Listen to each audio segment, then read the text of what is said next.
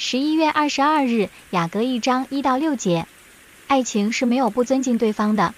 神赐给人生命中许多值得追求的东西，诗人笔下的女子选择了一段她认为值得完全投入、委身其中的爱情。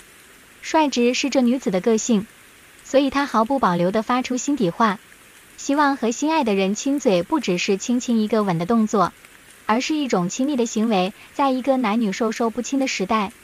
这只能发生在亲人间，可想而知，他对爱情的投入，浓郁的比美酒更甘甜，使人陶醉。他如此陶醉的原因是对方拥有如同香膏般尊贵的名。这里的名不但代表一个人的身份，也表达其品格。香膏是由极其珍贵的香料制造的，很昂贵，可以用来高丽君王和用在祭司和司祭的器具上。香膏涂抹在身上和衣服上，能发出阵阵清香，使人愉悦。对方的言行赢得了尊贵的名，也让他大大感动。他被这男子深深吸引，用王来称呼他。这里很容易让人把雅歌和所罗门王关联起来，也因为开篇第一句说这是所罗门的歌，所以会以为这必定是所罗门的故事。然而，其实王这个称呼在当时也可以被女子用来称呼心仪的男性，以表尊敬。爱情是甘甜的，却又让人忧虑恐惧。当时的女子常追求一身洁白的肌肤，而诗里的女子却被晒黑了。